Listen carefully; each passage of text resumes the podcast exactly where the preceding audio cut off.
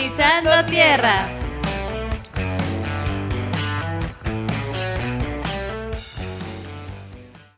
Entrevista número uno.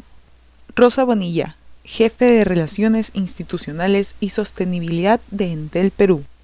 A ver, en, en, Entel tenemos una visión que tiene que ver con conectar mejor a las personas, a los peruanos, y esto no puede estar divorciado en buena cuenta de, del crecimiento sostenible y de la generación de valor compartido. Y esto, que es parte de nuestra visión y misión, se, se aterriza perfectamente en la concepción de la sostenibilidad para Entel, que no es otra cosa que poder mirar con con ojos innovadores y con una sensibilidad muy especial cualquier actividad o proceso dentro del, del, negocio, natural del negocio, adyacente al negocio, que nos permita reducir, mitigar o compensar algún impacto que sea negativo, potencialmente negativo, o que nos permita reducir alguna brecha social o económica o ecológica también. Entonces, en buena cuenta, la sostenibilidad para Entel es mirar el mundo para tomar la menor cantidad de recursos de este y así generar también la menor cantidad de residuos. Y, si generamos residuos, hacernos cargo de que se reutilicen o se reciclen o alargar lo máximo la vida de uso de cualquier bien, porque de eso se trata finalmente. Eso por un lado y por el otro es también poder eh, luchar por defender derechos, principios eh, básicos y elementales que permitan a las personas desarrollarse de manera plena. Eso quiere decir promover siempre la diversidad, la inclusión, eh, para hacer un mundo más justo y equitativo. Y esta oportunidad la pueden encontrar cualquier persona, cualquier empresa, cualquier entidad pública o cualquier entidad privada, la puede, la puede encontrar en su día a día. Eh, ¿Cómo así? Pues, por ejemplo, eh, levantando información sobre indicadores de equidad de género en sus empresas, o implementando em, programas como em, lengua de señas para atender a sus clientes. Y así, hay una infinidad de ideas que se me pueden ocurrir o hacerse cargo de que todo, de que todo esté ergonomizado para poder recibir a personas que tengan alguna discapacidad física o motriz y así. Como te digo, em, las oportunidades están ahí, hay que mirarlas simplemente. O sea, como te digo, hay que desarrollar esa sensibilidad especial, esos ojos innovadores y críticos para poder detectar esa oportunidad y poderla implementar. Y así es como vende la sostenibilidad.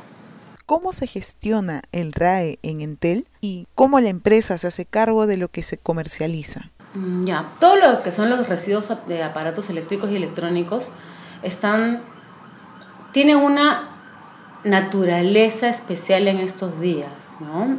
Que es algo a lo que se le llama la, la obsolescencia programada.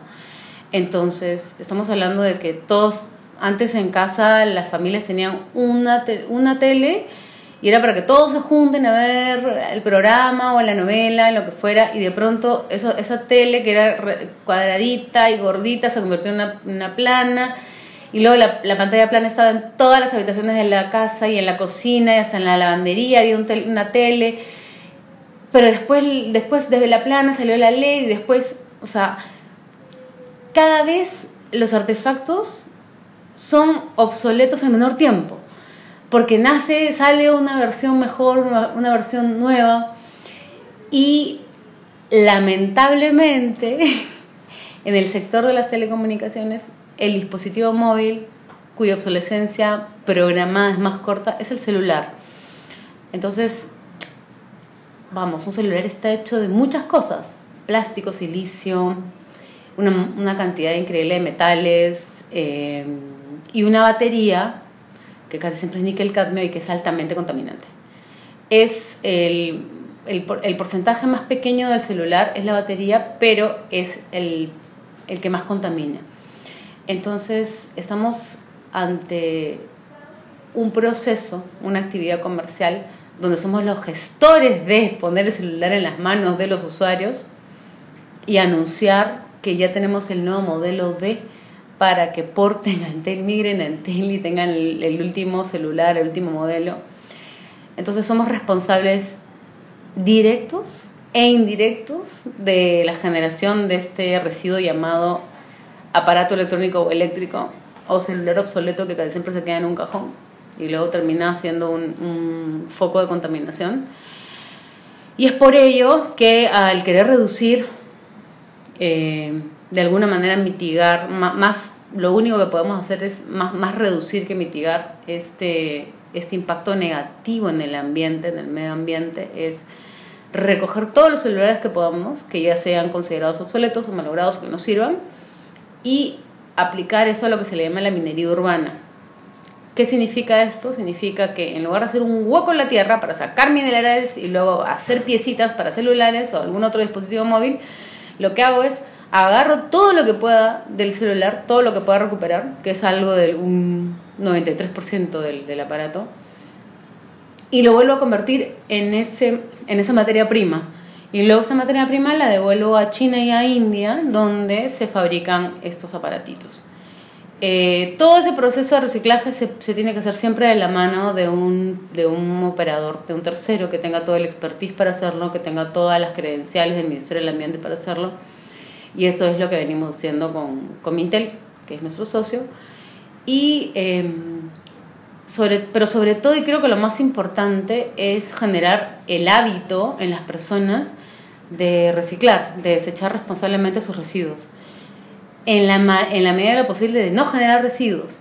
Entonces, ¿cómo generas menos residuos de un celular? Alargando su vida de uso. O sea, cambiar el chip y decir, no necesito nuevo celular, este celular funciona todo lo que se pueda hasta el final, hasta que se malogre directamente, eh, ese es el ideal, ¿no? Cambiar, el, como dije al inicio de, la, de la conversación, es tomar menos recursos para generar menos residuos.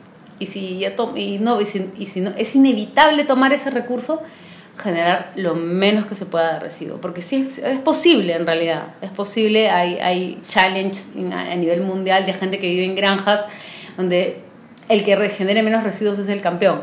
Entonces, eh, obviamente hacen mucho compost, eh, compran cosas que no vienen empacadas.